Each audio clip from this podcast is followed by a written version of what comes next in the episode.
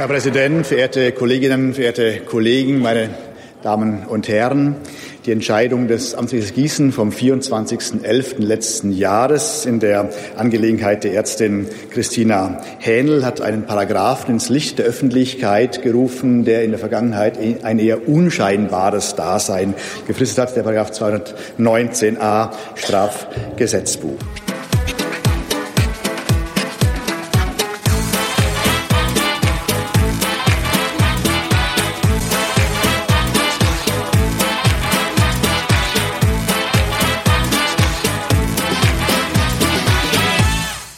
Und herzlich willkommen zum Lila Podcast mit Katrin Rönecke und mit Barbara Streidel. Und heute geht es um die sexuelle Selbstbestimmung, und zwar die sexuelle Selbstbestimmung vor allem von Frauen. Aktuell wurde dieses Thema uns so ein bisschen auf den Tisch geworfen, sage ich mal, weil ja berühmt geworden ist der Fall Christina Hähnel, der durch die Medien ging. Das ist eine Ärztin, eigentlich vor allem eine Allgemeinmedizinerin, die aber auch solche Sachen macht wie Frauen beraten, die schwanger sind. Und sie hat auf ihrer Webseite ähm, im Internet angegeben, dass sie auch Schwangerschaftsabbrüche durchführt, beziehungsweise man kommt dann sogar auf ein PDF bei ihr, wo sie auch so ein bisschen erklärt, wie das Ganze funktioniert mit den Schwangerschaftsabbrüchen. Und dafür wurde sie angezeigt und dafür stand sie vor Gericht. Und seitdem ist dieses Thema irgendwie sehr virulent. Es geht um den sogenannten Paragraphen 219a StGB, also es geht um die Strafgesetzgebung. Und tatsächlich steht es bisher unter Strafe. Und da kann man jetzt drüber schon diskutieren, finde ich, ob das, äh, was Christina Hähnel gemacht hat, darunter fällt.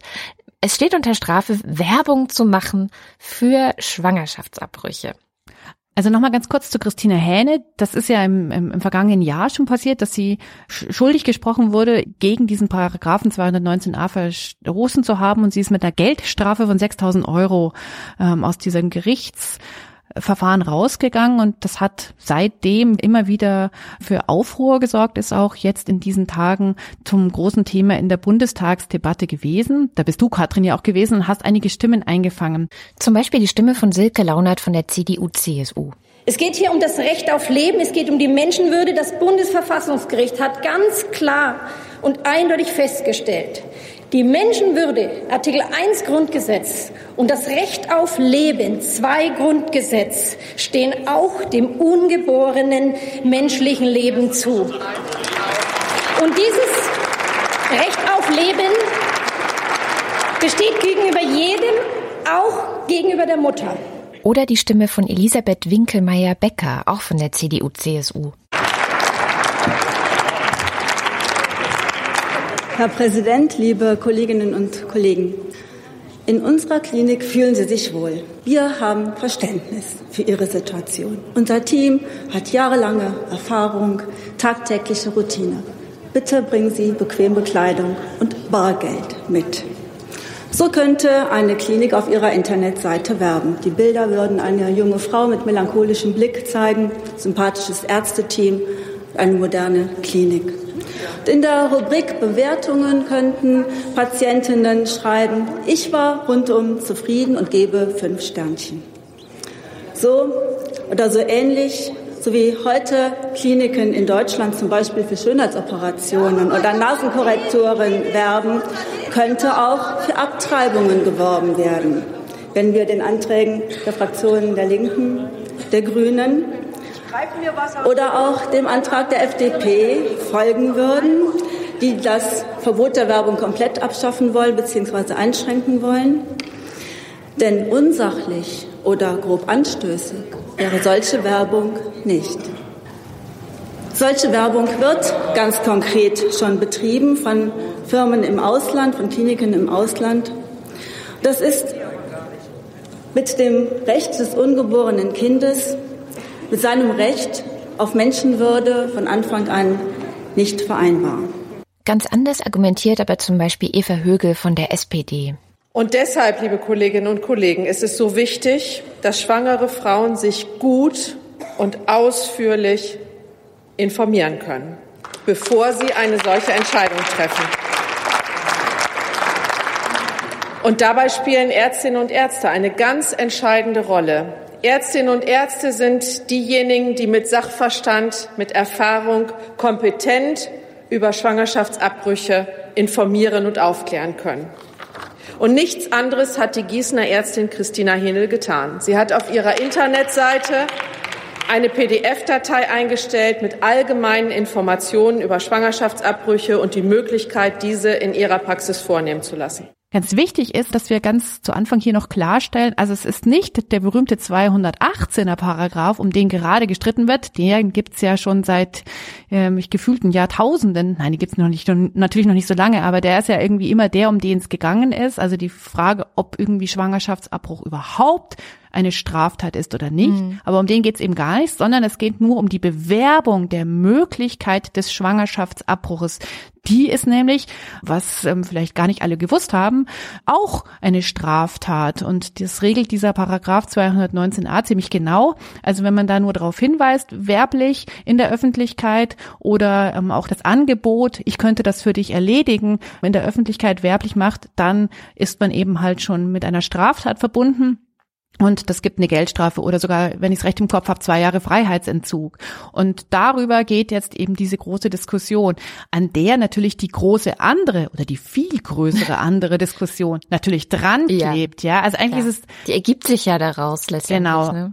Also eigentlich ist es so ein Scheinkampf, dass man jetzt denkt, ah, wir müssen um diese Bewerbung hier äh, kämpfen. Am Ende des Tages geht es natürlich doch um das äh, große Ganze. Ist das jetzt nun eine Straftat oder nicht? In Deutschland haben wir ja diese berühmte Hintertür, ähm, dass man mit Beratung das bis zur zwölften Woche auch quasi ohne eine Straftat zu begehen erledigen lassen kann oder gar auch später, wenn es aus äh, medizinischen Gründen vonnöten ist und so weiter. Also das Abtreibungsgesetz, der, der Paragraph 218, den kennen wir Frauen bewegten ja alle schon sehr lange und leiden auch schon alle darunter.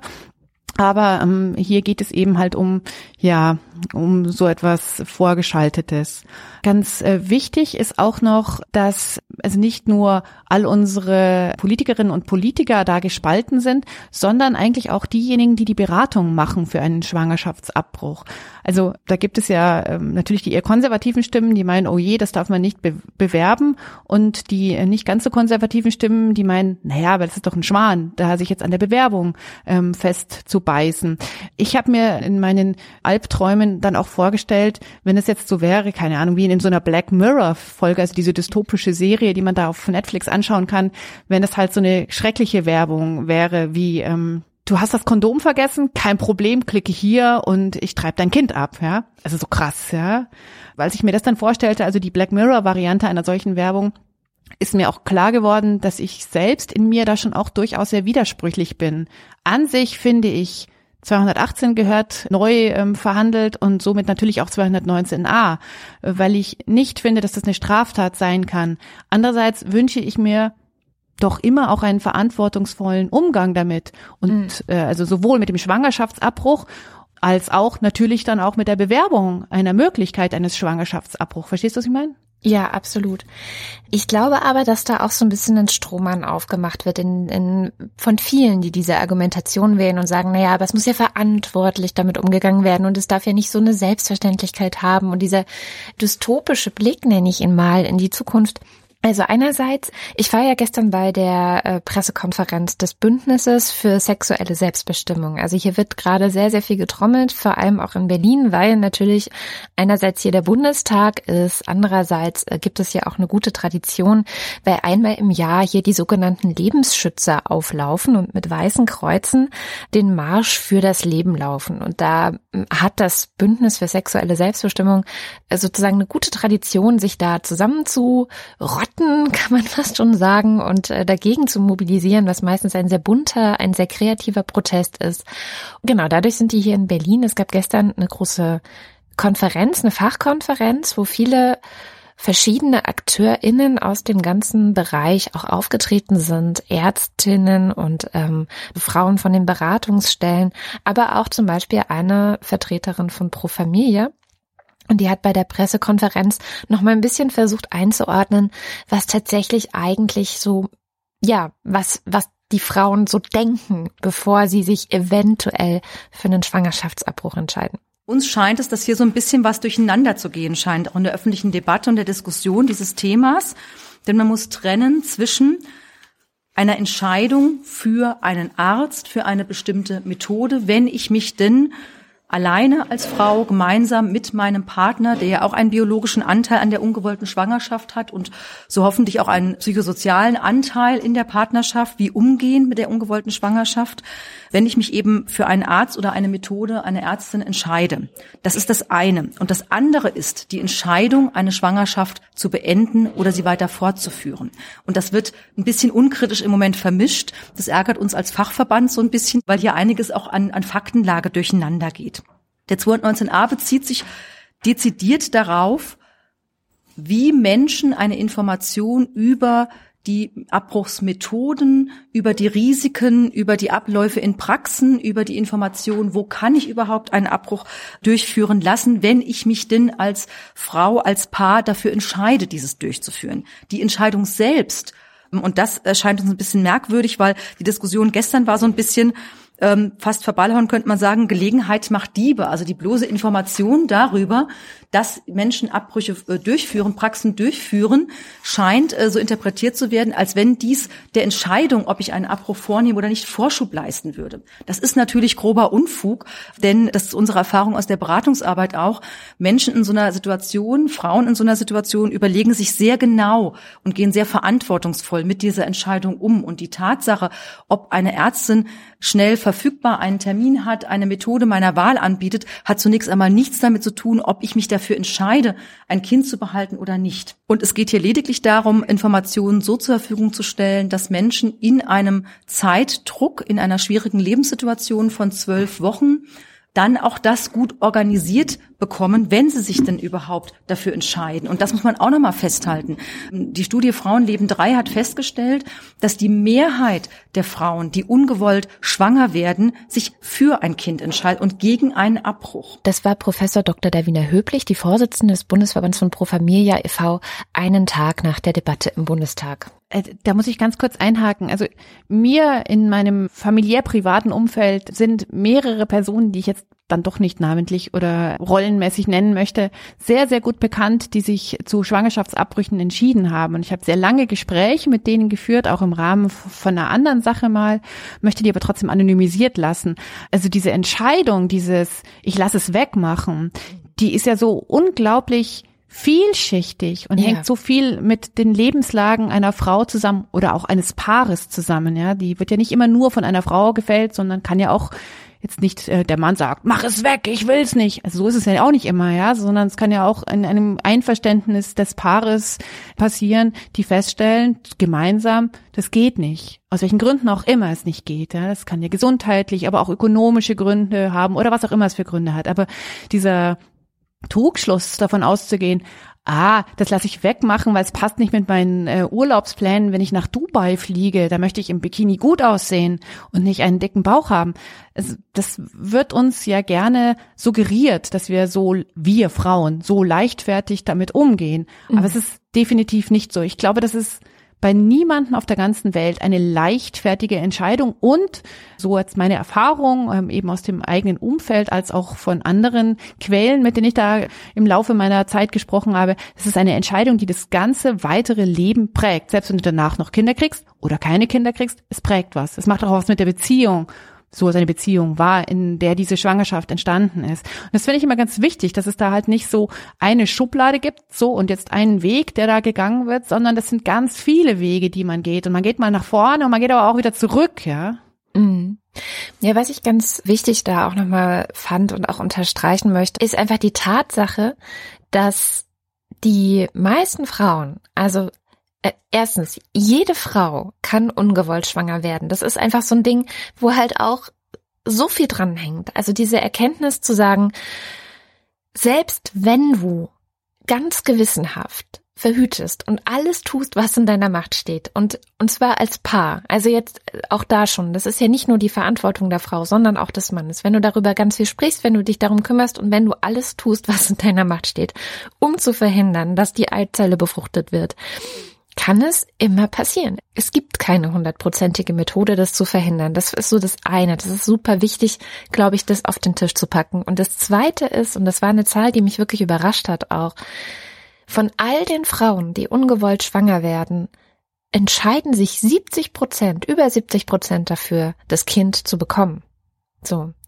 Also, obwohl sie es gar nicht wollten, ja, obwohl sie gar nicht davon ausgegangen sind, jetzt äh, nochmal oder zum ersten Mal oder wie auch immer Mutter zu werden, entscheiden sich über die Hälfte, also die Mehrheit der Frauen dafür, es zu bekommen. Für die meisten Frauen und auch Männer, also für die meisten werdenden Eltern oder vielleicht werdenden Eltern, ich kenne das jetzt von mir, also ich kann jetzt nur so eine kleine Anekdote aus meinem Leben erzählen. Ich habe so ein, sowas, ich nenne das immer Schwangerschaftsparanoia. Ich bin regelmäßig, so zwei, dreimal im Jahr, wenn meine Periode mal wieder so ein paar Tage auf sich warten lässt, steigere ich mich in den Zustand hinein, oh Gott, ich könnte ja schwanger sein, was mache ich denn dann? Und es ist immer eigentlich der gleiche Film, der dann abläuft. Also ist jetzt bisher war es echt einfach nur Paranoia. Also es ist nicht so gewesen. Nach ein paar Tagen kam sie immer und alles war okay. Aber trotzdem ist der Film, der in meinem Kopf abläuft, die erste Frage, okay, wo, wo gehe ich abtreiben? Also da starte ich immer, weil ich immer denke, nein, es geht einfach nicht. Es, es passt nicht in mein Leben. Meine Wohnung ist zu klein. Ich bin schon quasi allein mit zwei Kindern. In Berlin ist es gerade nicht möglich, Wohnraum für, ja, wir werden dann ja fünf Personen zu finden, den man überhaupt bezahlen kann, ohne sich kaputt zu arbeiten. Also diese ganzen Lebensumstände funktionieren eigentlich nicht. So, aber ich komme dann immer wieder dahin, dass ich dann nach drei Tagen oder so denke, na ja, aber hier gibt es Möglichkeiten, da gibt es Möglichkeiten und dort gibt es vielleicht auch Möglichkeiten. Und ich glaube, das ist auch das, was dieses Gespräch macht. Also, dass diese Leute natürlich dafür da sind, in so einer Paniksituation, in der man dann ja ist, weil es ist einfach, also seien wir mal ganz ehrlich, es ist einfach gerade in Großstädten in Deutschland wo der Wohnraum begrenzt ist, wo du wirklich froh bist, wenn du einigermaßen bezahlbaren Raum für deine Familie hast und wo du die Hände über den Kopf zusammenschlägst, wenn du was Neues brauchst, ist es natürlich eine große Belastung erstmal. Und es ist nicht einfach, das Leben um ein weiteres Kind herum zu organisieren. Es gibt ja auch Studien, die zeigen, dass das Armutsrisiko zum Beispiel mit dem dritten Kind auf einmal sehr, sehr viel größer ist. Also dass sozusagen der Unterschied zwischen zwei Kindern und drei Kindern für Familien riesig ist. Also diese ganzen sozialen Umstände, diese ganze, wie lässt eigentlich die Politik und auch die Gesellschaft Familien mit mehr Kindern, ja, also ein Stück weit auch allein und, und hat überhaupt nicht die soziale Abfederung dafür. Das ist ja einer der Hauptgründe, warum Frauen sich am Ende dann dagegen entscheiden. Ja. Und wenn in so einem Gespräch aber rauskommen kann, guck mal, es gibt hier Hilfsangebote, es gibt da Möglichkeiten, vielleicht Wohngeld zu beantragen oder hier ähm, gibt es eine Genossenschaft, die sich zum Beispiel zur Aufgabe gemacht hat, Familien aufzunehmen oder oder oder. Also wenn man auf einmal dann doch diese kleinen Nischenmöglichkeiten dargeboten bekommt, dann glaube ich tatsächlich auch, dass ein Großteil der Menschen natürlich denkt, hey, das ist ja am Ende vielleicht doch eine Art Geschenk und wenn wir es schaffen können, dann machen wir das auch. Das heißt, äh, du führst das Beratungsgespräch mit dir selbst, ja? Das heißt, ähm, du gehst, naja, Zwei, drei oder? Mal im Jahr, wenn ich Schwangerschaftsparanoia habe, genau. Führst du mit dir selbst ein Beratungsgespräch. Aber das Ergebnis ist ja doch auch, und da will ich dir total zustimmen, dass es eigentlich gar nicht darum geht, ein Kind zu kriegen oder nicht zu kriegen, sondern mit einem Kind zu leben oder nicht ja. zu leben. Und das ja. ist es doch am Ende des Tages, was so vielen Menschen Angst macht. Also ich habe im Rahmen meiner Väterbuchrecherche ähm, mit Erschrecken herausgefunden, dass sehr viele Männer sagen, also es ist auch statistisch belegbar, ich habe Angst, mein Kind nicht ernähren zu können, mhm. weil ich aus meinem Job rausfliege, weil ich ähm, nicht genug verdiene und so weiter. Und deswegen möchte ich kein Kind haben, weil ich einfach die, das nicht schaffen kann oder Angst habe, es nicht zu schaffen. Und das finde ich ja eine Realität, die also in den Großstädten mit Sicherheit verbreitet ist aber die, ähm, die erschreckend ist. Das heißt, es geht überhaupt nicht darum, kann ich ein Kind kriegen, sondern wie ist das Leben mit dem Kind? Und, und das, das, das äh, dann aber auf dem Rücken von Frauen mhm. auszutragen, denen dann auch gleich nachgewalt werdet, ja, ihr habt ähm, ja quasi ein, äh, ein luderhaftes Leben geführt, ja. dass ihr in diese Situation geratet. Das ist natürlich ähm, dann der dickste von allen Hunden. Und all das ist ja 218. Es ist eine Straftat, aber sie ist straffrei. So ist ja letztendlich die, die Aussage. Es ist diese Hintertür.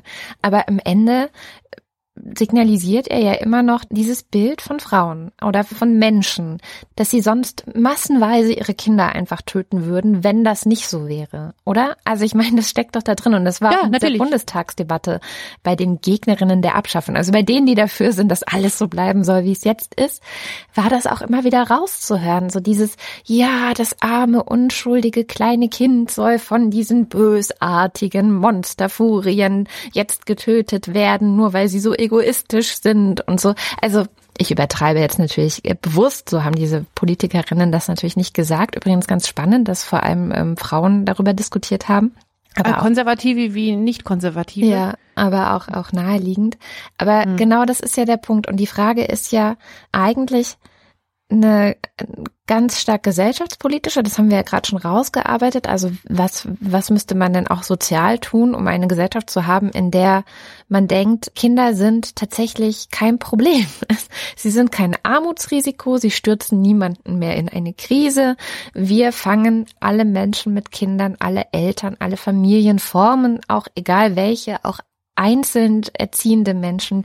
Ich meine, alleinerziehend zu sein ist ja auch noch ein verdammtes Risiko, ja. Naja, also und was, ein Stigma zugleich natürlich. Also diese zugleich. Stigmatisierung finde ich, also das also neben dem Risiko ist ja die Stigmatisierung schon auch ein Riesenthema. Ja. Also das, ja, du hast den Typen halt nicht halten können, das ist ja dann sofort. Ja, ich weiß, es gibt auch alleinerziehende Väter, aber es ist einer von von zehn, ist es ein Mann und neun Frauen, so Ja. ungefähr ist die Statistik. Ja. Und das ist das, also das macht alles etwas mit Menschen. Und diese Angst, die der Motor für viele Entscheidungen ist, die hat wirklich damit zu tun, dass wir in unserer Gesellschaft, du hast es ja vorhin schon gesagt, Menschen mit Kindern das Leben nicht wirklich erleichtern. Also das ist von ich weiß es nicht, den ganzen äh, Kinderfreibeträgen und Elterngeldern, das ist, wird ja dann immer gesagt, wieso, ihr habt es doch alles total gut. Ja, natürlich haben wir es schon nicht schlecht, aber es, es geht ja um das Ganze. Und Naja, äh, und vor allem von diesen Kinderfreibeträgen profitierst du auch nur, wenn du Steuern zahlst. In einem ja genau, wenn du äh, halt ein bestimmtes Maß. Einkommen hast. Ja, und äh, Elterngeld kriegst du auch nicht, wenn du zum Beispiel in Hartz IV bist. Und also diese ganze Familienpolitik, auch jetzt soll ja das Kindergeld wieder erhöht werden, was ja auch wieder auf Hartz IV angerechnet wird. Das heißt, diese ganze Familienpolitik richtet sich ja schon auf die obere Mittelschicht in dieser Gesellschaft. Und die Frage ist ja, was ist mit den anderen? Aber es ist nicht nur das, sondern am Ende, selbst wenn wir in der besten, also Barbara, du und ich, wir leben jetzt in der besten aller Gesellschaften. Ich weiß nicht, wo das ist, aber da ist alles perfekt, ja. Also alles ist so, dass du Kinder kriegen kannst, ohne Angst haben zu müssen.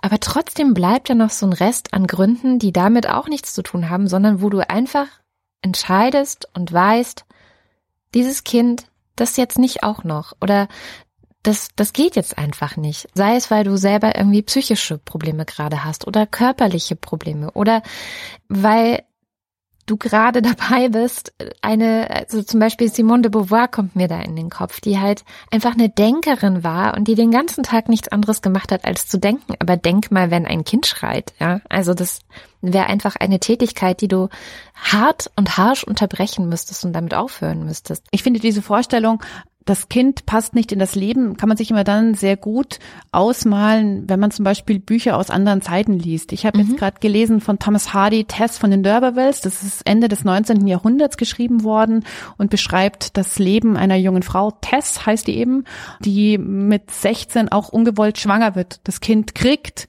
was ihr ganzes Leben danach auch sehr beeinträchtigt. Und es ist keine Happy End Geschichte. Ich finde es eine sehr große Leseempfehlung. Das ist auch gerade wieder in der neuen Übersetzung rausgekommen. Tess von den D'Urbervilles von Thomas Hardy im sehr kleinen Bengelmann, nicht wie Tengelmann, sondern Bengelmann Verlag erschienen. Es ist insofern gut, weil dieses Was wäre, wenn und was wäre, wenn nicht, kann man sich dann immer so besser vorstellen. Also ich kann es mir dann sehr viel besser vorstellen. Was macht es mit einem 16-jährigen Mädel, wenn sie das Kind halt dann doch kriegt? Ich meine, da gibt es ja auch ganz viele Dokus aus der Zeit, in der wir jetzt hier leben, wie sich das Leben verändert. Dieses äh, rechtfertigen, auf, auf welcher Grundlage rechtfertigen wir? Wir rechtfertigen auf der Grundlage, ich habe ein Leben nicht ermöglicht. Und wäre es nicht doch möglich gewesen, dass beide, sowohl ich als die Mutter, als auch das Kind, dass wir beide Glück gefunden hätten? Das ist ja immer die Frage. Wir entziehen äh, einem menschlichen Lebewesen die Möglichkeit, zur Welt zu kommen und somit Glück zu erfahren. Also so verstehe ich das ja immer, ja. Also, Und das fängt ja bei der, quasi bei der, bei, beim Zellknäuel fängt es ja schon an, also bei mancherlei. Eingenistet sofort menschliches Lebewesen, hat ein Anrecht darauf, Glück zu empfinden, zur Welt zu kommen. Und das, ähm, naja, oder? Also wenn du es jetzt ja, ja. Witz sagst. Und das wird dann irgendwie von uns Furien oder Leichtdenkenden wird, wird verhindert aber wer sagt das? Also wer, wer, wer, kann das entscheiden? Ja, es ist sowieso, ich finde diese Debatte ganz schwierig, weil ich finde diese ganze Wann beginnt eigentlich das Leben Debatte schwierig. Die ist genauso schwierig übrigens wie die Debatte darüber, wann das Leben eigentlich endet. Also wann machst du die Geräte aus? Wann ist, ist es jetzt der Gehirntod oder muss es der Herztod sein oder hä? Dieser Beginn und das Ende vom Leben. Ich finde es ganz schwierig, das auf der politischen Ebene entscheiden zu wollen, weil das etwas so unglaublich Persönliches auch ist. Das gehört eigentlich nicht in die Politik, das gehört eigentlich in die Familie. Deswegen gibt es ja auch solche Sachen wie ähm, äh, Patientenverfügungen oder so. Also ich habe zum Beispiel eine Patientenverfügung, da steht auch drin, wer im Zweifelsfall, wenn es unklar ist, entscheiden soll. Ja, also ich benenne eine mir vertraute Person, die darüber entscheiden soll, wenn ich nicht mehr entscheiden kann, was eigentlich am Ende passiert. Und ich glaube, dass das eigentlich auch der einzige Weg ist. Man muss am Ende den Leuten vertrauen, solche Dinge entscheiden zu können. Man muss ihnen die bürgerliche, rechtliche und vor allem ethisch-moralische Kompetenz einfach zuschreiben und geben, dass nur sie das entscheiden können. Und das siehst du auch sehr, sehr schön an dieser Debatte. Hast du mal das Buch von der Mareike Kaiser zum Beispiel gelesen? Die hat ja lange mit einem behinderten Kind gelebt. Oder auch ah ja, ähm, mhm. dieses Lotta Wundertüte von Sandra, ja, genau. ähm, hm, hm, hm, deren Nachnamen ich jetzt vergessen habe. Da hast du ja diese ganze Debatte darüber auch, dass Frauen, die ein behindertes Kind bekommen haben, sich ja fragen lassen müssen, warum sie das nicht haben wegmachen lassen. Also auf einmal hast du diese umgedrehte Debatte und auf einmal hast du dieses, mm, ja, wenn es ein behindertes Kind ist, dann ist es ja eine ganz andere Sache, das wegmachen zu lassen. Für die Lebensschützer natürlich auch nicht. Die wollen natürlich alle äh, alles Leben schützen. Und auch hier, ich finde es so wahnsinnig übergriffig zu versuchen, von außen, und letztendlich ist ja jede politische Entscheidung auch ein von außen, für Menschen so eine private Entscheidung treffen zu müssen. Und deswegen lasse ich mich eigentlich total ungern überhaupt auf diese Frage ein, wann beginnt eigentlich Leben und, mhm. und wo endet das eigentlich? Ich finde, wir haben einen ganz guten gesellschaftlichen Kompromiss eigentlich. Der war ja auch schwer genug, den überhaupt zu kriegen, zu sagen, bis zur zwölften Woche finden wir es okay ob und dass es darüber hinaus bei eventuell behinderten Kindern auch noch okay ist, ist dann schon, finde ich, eine Frage, wo ich einen Kloß im Hals kriege. Also wirklich, ich weiß es nicht. Ich weiß auch nicht, was ich machen würde. Deswegen wiederum, das ist extrem privat. Und das ist aber, aber die Debatte, aber die uns aufgezwungen werden soll. Also eigentlich machen die Lebensschützer das, sie wollen den Menschen das wegnehmen und sie wollen dass die gesamte Gesellschaft sich da so dermaßen einmischt, dass diese private Entscheidung nicht mehr getroffen werden kann. Ja. Naja, vor allem ist es ja die private Entscheidung von Menschen, die doch andere Entscheidungen aber trotzdem fällen dürfen. Ja. Also selbst wenn ich dann das Kind kriege, womöglich mit einer Schwerstbehinderung, wie ich dann damit umgehe, das wird ja dann alles mir überlassen. Das heißt, es gibt ja nur eine einzige Entscheidung, in der sich die Gesellschaft sehr stark einmischt. Und an allen Folgeentscheidungen wird sich ja nicht mehr eingemischt. Und das finde ich also jetzt im Rahmen auch von all den beiden, von all den beiden Schwangerschaften, die ich selbst erfahren habe, ist, ist ganz schwer. Es gibt unendlich viele Informationen, die man kriegen kann.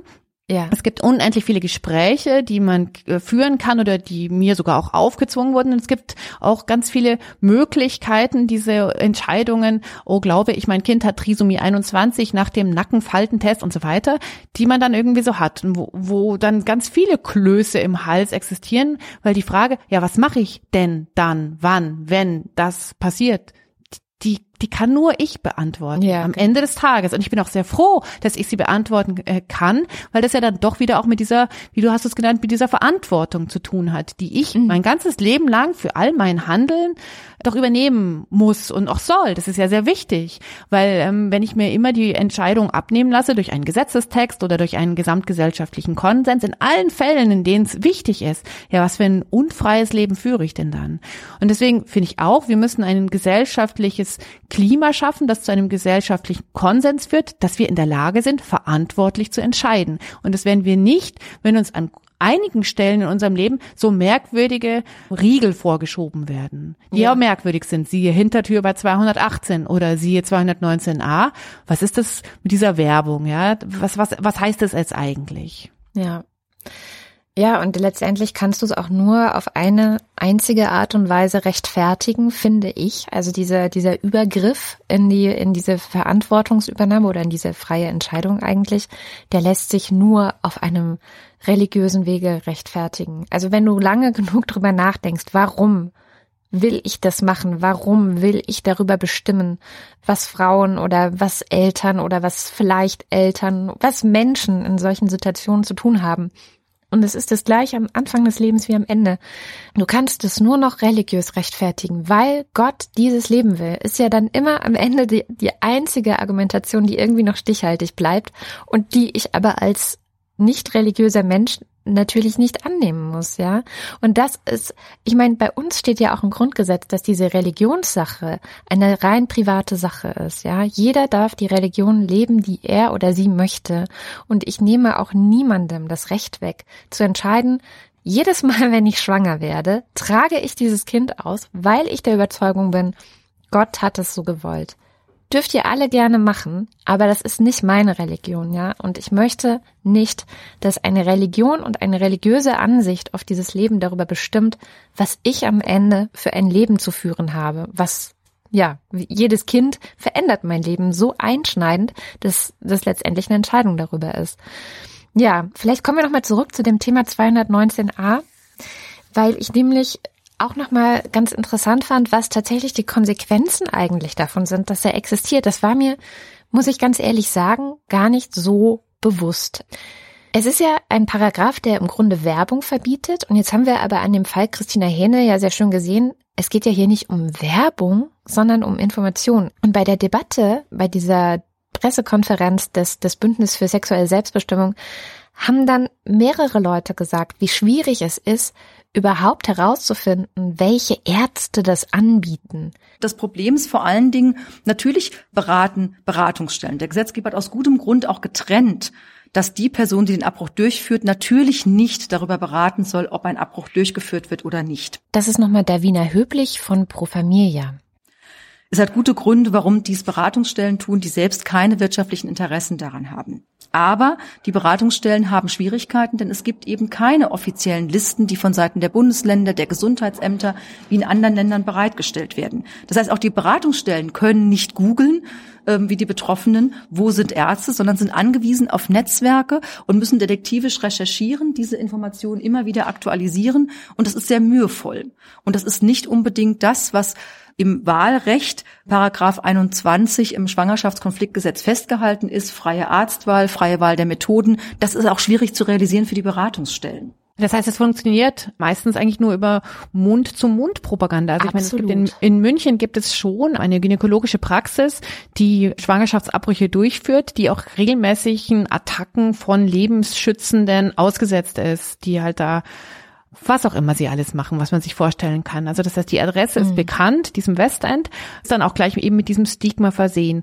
Aber wenn ich in diese Situation komme, so, ich bin in einer Schwangerschaft und habe meine Probleme damit, dann gehst du ja zuerst mal erstmal zu diesem Beratungsgespräch mhm. innerhalb von Deutschland, wenn du das machen möchtest. Wenn du ins Ausland gehst, also früher gab es ja, ja, ich gehe nach Dänemark oder in die Niederlande und ähm, lass es da wegmachen, da hat es also anders funktioniert, als es jetzt hier funktioniert. Aber jetzt muss ich ja dann zuerst mal zu diesem Beratungsgespräch gehen. Und die Beratungsgespräche sind ja auch an, an diese Einrichtungen wie Pro Familia oder Donum Vitae, das ist dann eher katholisch ähm, gekoppelt. Und da kriege ich, so dachte ich immer, die Information, wo ich denn dann hingehen kann. Aber die müssen die Informationen natürlich auch irgendwo herhaben. Die finden es auch schwierig, diese Listen aktuell zu halten. Naja, vor allem, weil es ja auch Beratungsstellen gibt, wie eben eher die katholischen, genau. die zum, äh, je nachdem, wie quasi da der Wind gerade weht, äh, welches Oberhaupt welchen Kurs vorfühlt, ich möchte es jetzt mal eher diplomatisch formulieren, ja auch quasi so oder so dich beraten und demnach dir eine Adresse mhm. geben oder eher nicht geben. Und was auch schwierig ist, ist es gibt ja mittlerweile verschiedene Methoden des Schwangerschaftsabbruches. Da war bei der Pressekonferenz eine junge Medizinstudentin, die berichtete aus ihrem Studium, also sie, sie studiert Medizin, sie beschäftigt sich auch ein Stück weit mit diesen gynäkologischen Fragen und sie sagt, wenn sie sich anschaut, die Praxis in Deutschland, was da passiert, ist, dass die meisten Ärztinnen und Ärzte immer noch nach dieser Ausschabmethode abtreiben, die aber eine Methode ist, die noch am häufigsten zum Beispiel den Uterus verletzen kann, also wo die größten Nebenwirkungen eigentlich bestehen. Aber es ist die, die am häufigsten angewendet wird, weil oft über die neueren, moderneren Methoden wie zum Beispiel diese Abtreibungspille, aber sie hat auch noch eine Methode genannt, von der ich noch gar nicht gehört habe,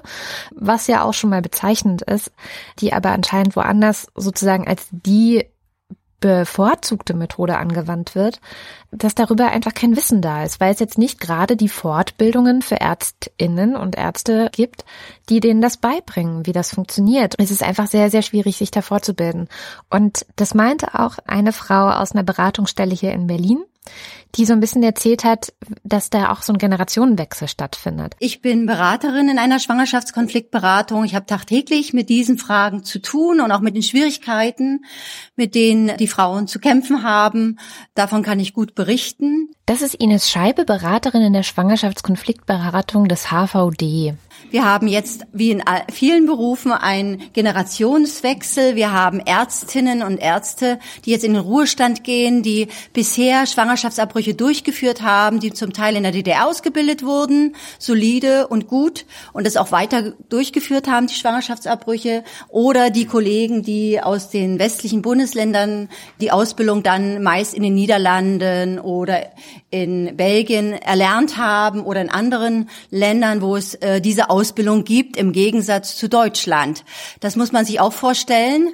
Diese Kriminalisierung hat eben noch weitere Wirkung, nicht nur die Werbung, also die Information der Ärztinnen, die selbst diese Schwangerschaftsabbrüche durchführen und da dann auch den Frauen damit helfen, diese rechtlich bedenklichen und äh, damit sind auch die Frauen kriminalisiert, nicht nur die Ärztinnen. Das äh, möchte ich unbedingt nochmal sagen. Wir haben also eine geschlechtsspezifische Diskriminierung, die hier vorhanden ist. Denn Sexualität leben Männer und Frauen und Lust bei Sexualität erleben auch Männer und Frauen. Aber die Folgen davon haben die Frauen zu tragen, dass sie mit dem Strafgesetzbuch möglicherweise in Kollision geraten können. Und das ist keine gute Situation. Und das Problem ist, dass viele junge Ärztinnen, die jetzt nachkommen, das gar nicht mehr anbieten oder anbieten wollen oder die auch wahnsinnig verunsichert sind, ob sie das überhaupt anbieten sollten, weil das natürlich auch wieder mit einem Stigma versehen ist, weil sie auch nicht wissen, was passiert, wenn sie das irgendwo draufschreiben oder so, ob sie dann auch angezeigt werden. Also was gerade tatsächlich auch noch entsteht, ist eine Lücke an überhaupt Angeboten, eine Abtreibung durchführen zu können, wenn du es möchtest. Wir haben jetzt gerade ganz aktuell, das erst, erstmalig, seit wir diese Beratung machen, seit über 25 Jahren, eine Liste vom Land Berlin bekommen eine Liste mit Ärzten, die aber total veraltet ist, wo viele Ärzte schon im Ruhestand sind, manche sind sogar schon verstorben. Also von den 202 waren da, glaube ich, drauf, ist wirklich nur noch ein, ein Teil im Moment als Dienstleister tätig und das muss unbedingt auf alle Fälle nachgebessert werden. Aber ich denke, das ist schon erstmal ein Schritt vorwärts. Wir hatten diese Listen schon längst mal abgefordert. Es hieß immer, die dürfen nicht herausgegeben werden, die unterliegen der Geheimhaltung. Und daran zeigt sich eben, dass im Grunde gerade immer mehr eine Versorgungslücke zu entstehen droht. Und diese junge Medizinstudentin hat auch gemeint, das kommt im Studium nicht vor. Und was es gibt, ist, dass sich an den Universitäten teilweise freiwillige AGs, quasi Arbeitsgemeinschaften, Gruppen bilden, die selbst organisiert das dann versuchen zu lernen. Ja, Aber was, was, natürlich extrem katastrophal ist, also wenn halt da kein Fachwissen auch vermittelt wird, ja. weil, also wenn man sich so Statistiken weltweit anschaut, der häufigste Grund, warum eine Frau stirbt, ist natürlich schon ähm, bei der Geburt oder auch bei einem nicht genugenden Schwangerschaftsabbruch. Also all die Kleiderbügel-Varianten, die man sich da vorstellen kann, also diese schrecklichen Varianten. Wir denken ja immer gerne, ach nee, das ist 21. Jahrhundert, das ist doch gar nicht mehr so. Aber es ist halt leider immer noch so.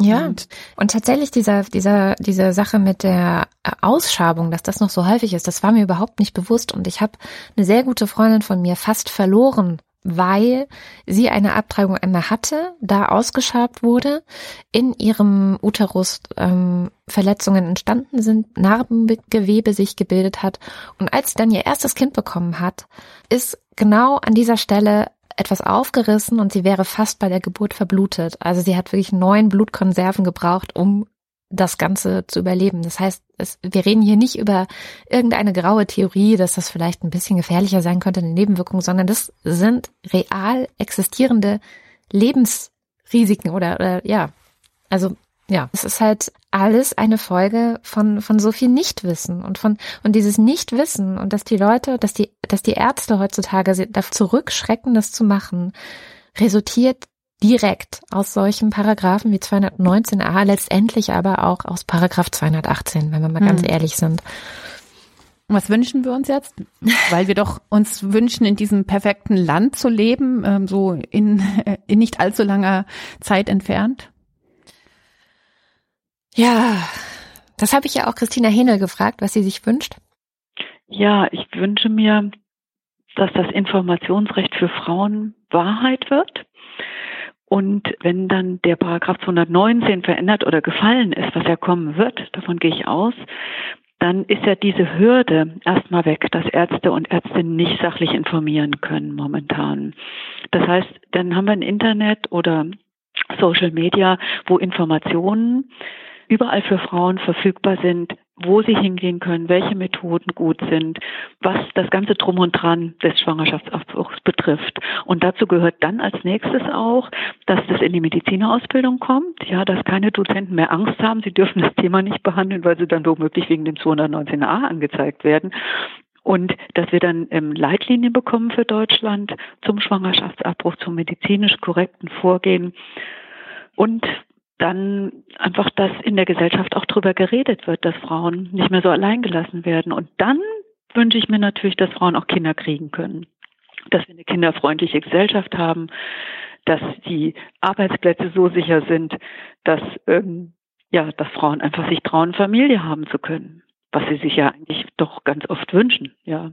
Und die, die sich eben nicht wünschen, dürfen eben dann auch einen Schwangerschaftsabbruch machen oder wo es eben gerade nicht geht. Ja. Das wäre schon auch mein Wunsch, dass an beiden, wie soll man sagen, an beiden Punkten gearbeitet wird. Erstens, dass das Strafrecht angepasst wird an eine, eine, Gesellschaft, die angepasst wird an die Schwierigkeiten, die Menschen ein, mit Kindern in diesem Land haben. Also, dass mhm. da beide aufeinander zugehen und dass auch ein bisschen Vertrauen in, in Menschen gesetzt wird, dass die ihre Entscheidungen nach bestem Wissen und Gewissen fällen aber das können sie natürlich nur dann machen, wenn sie versorgt sind mit Wissen und ja. Gewissen. Letztendlich geht es um Wissen und es geht auch um, um Verantwortung. Und ich glaube auch, dass das einfach eine extrem veraltete ich meine, der Paragraph 219a stammt von 1933. Also er wird deswegen auch öfters mal der, der Nazi-Paragraph genannt. Hm. Und ich, ich glaube, es ist tatsächlich die Zeit reif ist, da einen Schlussstrich drunter zu ziehen und ähm, von einer gebildeten, verantwortungsbewussten Gesellschaft auszugehen, was wir ja in vielen anderen Bereichen auch tun. Hm, und worauf wir uns ja auch berufen und was, was wir ja auch fordern, dass wir mündig sind und dass nicht alles für uns entschieden wird. Wollen wir noch einen Buchtipp dranhängen? Gerne. Ich habe ein Buch herausgegeben von Sina Holst und Johanna Montanari. Das Buch heißt Wege zum Nein, ist in dem Verlag Edition Assemblage erschienen und es hat den etwas komplizierten Untertitel Emanzipative Sexualitäten und queer feministische Visionen, Beiträge für eine radikale Debatte nach der Sexualstrafrechtsreform in Deutschland 2016. Also es geht auch wiederum um eine Strafrechtsdebatte, deswegen passt das Buch ganz gut in diesen Podcast hinein, allerdings um einen etwas anderen. Und es ist eine Sammlung von Texten von unterschiedlichen Personen, die rund um die Sexualstrafrechtreform meandern. Also nur zum Erinnern, wenn wir in unsere Strafrechtsgeschichte schauen. 1967 zum Beispiel hat das, der Bundesgerichtshof noch entschieden, Sex in der Ehe sei nicht nur eine Pflicht, sondern der solle auch ohne Widerwillen oder Gleichgültigkeit geschehen. Das muss man sich mal auf der Zunge gehen lassen. Ja, 98 dann wurde Vergewaltigung in der Ehe strafbar und bis zur Reform im Juli 2016 wurde Vergewaltigung verfolgt nach dem Paragraphen 177 im Strafgesetzbuch. Das heißt, es war sehr wichtig, dass da eine Wehrhaltung des vergewaltigten Menschen existierte. Und da wurde ja sehr viel hin und her geredet und so weiter und so weiter. Die Wege zum Nein, die haben mir besonders in dem Textbeitrag der einen Herausgeberin Johanna Montanari gefallen. Der Text heißt Kein Käfig, keine Grenze. Und sie spricht sich da für eine Politik der Beziehungen und der Präzision aus. Und das finde ich sehr interessant, weil es geht ihr um Grenzen in zwischenmenschlichen Beziehungen. Und dieser Begriff Grenze, der ist ja nicht geschlechtsneutral, denn wenn, wen, an wen denkt man, welcher Mensch überschreitet wessen Grenze, also der Überschreiter der Grenze ist immer eher der Mann, ja, mhm. da haben wir auch gleich das Penetrationsbildchen im Kopf und die Frau ist dann eher diejenige, hm, die sich vielleicht ziert oder die erobert werden möchte. Und diese Grenzen, dass wir da aufhören, so ein binäres Modell zu haben, darum geht's in diesem, finde ich, sehr spannenden Text, ähm, weil eben auch ein, ein Nein, also es geht ja Wege zum Nein, um das geht es ja die ganze Zeit im Sexualstrafrecht, ähm, dieses Nein zeigt, was ich hier und jetzt gerade in diesem Moment will oder nicht will. Und ich finde es deswegen so spannend, auch im Rahmen der, der MeToo-Debatte, mhm. wo ja auch immer wieder so Geschichten erzählt werden. Ich erinnere mich, Antje Schrupp hat in einer Podiumsdiskussion kürzlich gesagt, es, sie war also vor, vor vielen Jahren halt auch mit einem Mann aus und die sind irgendwie eins trinken gegangen und dann haben sie geknutscht und haben sich irgendwie auf dem Bett herumgewälzt und dann wollte sie eigentlich nicht mehr. Aber er hat dann zu ihr gesagt, hey, du kannst mir nur nicht so heiß machen und dann geht nichts mehr und so. Und dieses also das ist ja eine Situation, Typisch. die mit Sicherheit viele ja. Menschen kennen, ja. Ja. Und dieses Nein, ich habe ja gesagt die ganze Zeit, aber jetzt sage ich nein. Das heißt, jetzt möchte ich das nicht mehr. Das finde ich ist ja ganz wichtig. Also dass man halt immer ähm, halt dieses, wo will ich zustimmen, aber wo will ich nicht mehr zustimmen. Das ist ja auch etwas, was nicht nicht so klar immer vorhersehbar ist. Ja? Also der mhm. Grund, warum ich dann plötzlich sage, nein, jetzt reicht's mir, jetzt habe ich genug geknutscht, gefummelt, getrunken, jetzt mache ich einfach nicht mehr, weil ich vielleicht müde bin oder weil es mir doch nicht gefällt oder weil ich irgendwas rieche, was mir nicht gefällt oder weil ich einfach nicht mehr angetörnt bin von all dem. Das muss möglich sein. Und es muss möglich sein, das zu kommunizieren. Natürlich kann der Mann dann sagen, hey, Alte, du hast mich jetzt angetörnt und jetzt lässt du mich abletzen. Ich finde dich blöd, Arsch, ich gehe. Das kann natürlich eine Reaktion sein, aber es kann nicht die Reaktion sein, du hast mich angetörnt, ich nehme mir jetzt, was mir zusteht. Dann sind wir nämlich genau wieder bei diesem binären Eroberungsmodell. Ich finde solche Überlegungen auf eher theoretischer Basis, gerade in der sehr, sehr dicken MeToo-Debatte, die ja sehr viel mit Geschichten von und Erfahrungen ähm, geprägt ist, extrem wichtig, mhm. weil ähm, gerade im Sexualstrafrecht ist es ja doch auch so, dass ähm, eine Geschichte muss in einen Gesetzestext irgendwie eingepasst werden. Und das ist ja schwer und kompliziert. Wer hat wann was empfunden? Wer hat wann Nein oder Ja oder ich weiß nicht gesagt oder gar nichts mehr gesagt? Und wenn wir ähm, also dieses Bild von Grenzen, die überschritten werden, eben nicht mehr so binär sehen und die Grenze nicht als etwas, was einmal gezogen und dann für alle Zeiten gilt sehen, dann ist das, finde ich, sehr wichtig und sehr hilfreich. Also ich kann es extre extrem empfehlen, diesen, diesen Sammelband. Allerdings mit dem äh, Hinweis, es sind theoretische Texte. Wunderbar. Für alle, die jetzt äh, Lust bekommen haben, sich auch noch ein bisschen einzumischen in Sachen Paragraph 219a und natürlich der, der lange Kampf ist ja der, den 218 mindestens zu verändern, also dass da wirklich nicht nur Straffreiheit ist, sondern dass das Ganze legal wird. Wer sich da engagieren will, der sollte auf jeden Fall mal beim Bündnis für sexuelle Selbstbestimmung vorbeischauen. Das ist sexuelle Selbstbestimmung.de. Vielen Dank fürs Zuhören und an der letzten Möglichkeit dieses Podcasts noch der Hinweis, wir freuen uns über Spenden. Alle Möglichkeiten gibt's auf unserer Lila Podcast Seite. Damit könnt ihr uns und unseren Podcast sehr gut unterstützen. Bis zum nächsten Mal. Tschüss.